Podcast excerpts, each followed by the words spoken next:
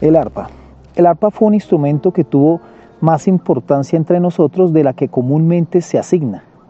pues fue utilizada en toda suerte de reuniones religiosas y civiles, hasta que la llegada del piano la derrotó y relegó a los desvanes y a los zarzos.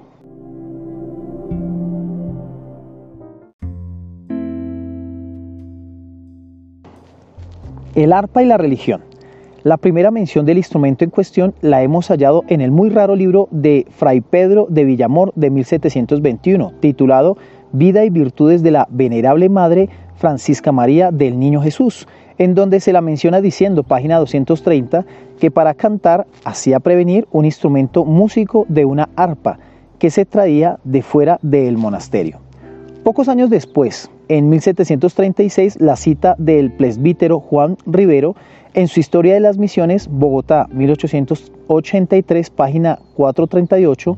al hablar de lo que ocurría en el pueblecillo de Santo Regis, entre Guanapalo y Meta, dice que allí algunos indios han salido bien diestros en la música del arpa, vihuela y chirimía, con que solemnizan sus fiestas.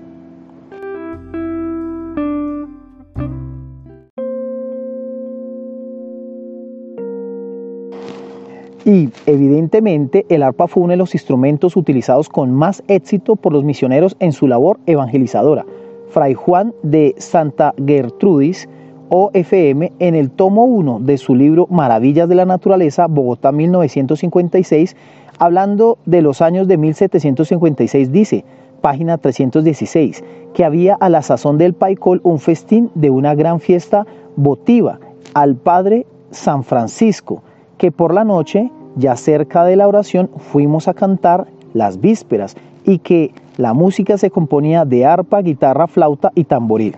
Luego, en el tomo 2, página 49, anota que en la población de Taminango, yendo hacia Pasto, por los años de 1759, se dijo una misa cantada y los dos frailes y cuatro indios la oficiaron con música de tres violines y tres arpas, dos dulzainas, un cuerno y un tambor con su pífano.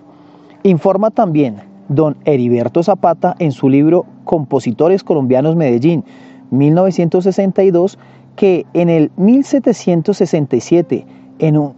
inventario de la iglesia que en Antioquia dejaron los padres jesuitas, encontramos Archivo Histórico del Departamento de Antioquia, sección Temporalidades, como dato digno de anotarse, el que dicho inventario figuren dos arpas con sus correspondientes templadores. Página 7.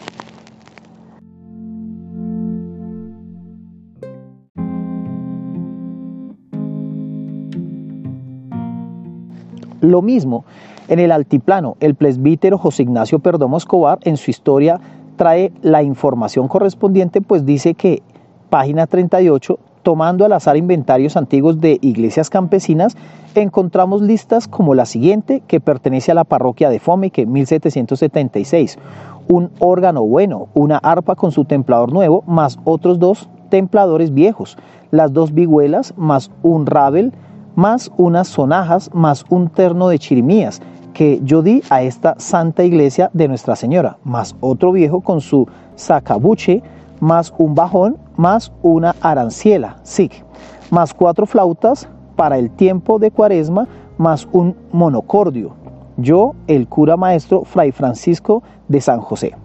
Desde luego, los indígenas a punta de ver y tañer arpas también pasaron a fabricarlas. Fray Francisco de Igualada en su musicología indígena de la Amazonía colombiana, publicada en el año cuarto del Boletín Latinoamericano de Música, Bogotá, octubre de 1938, habla en la página 691 de un arpa, también de construcción indígena y de tamaño pequeño en relación con las arpas de conciertos. La hechura finaliza es semejante a esta y de relativa sonoridad. Por todo lo anterior, parece pues que las primeras arpas las trajeron a Colombia los religiosos y fueron a dar a los conventos, a las misiones, a las iglesias como parte del equipo utilizado para atraer las gentes a la fe cristiana.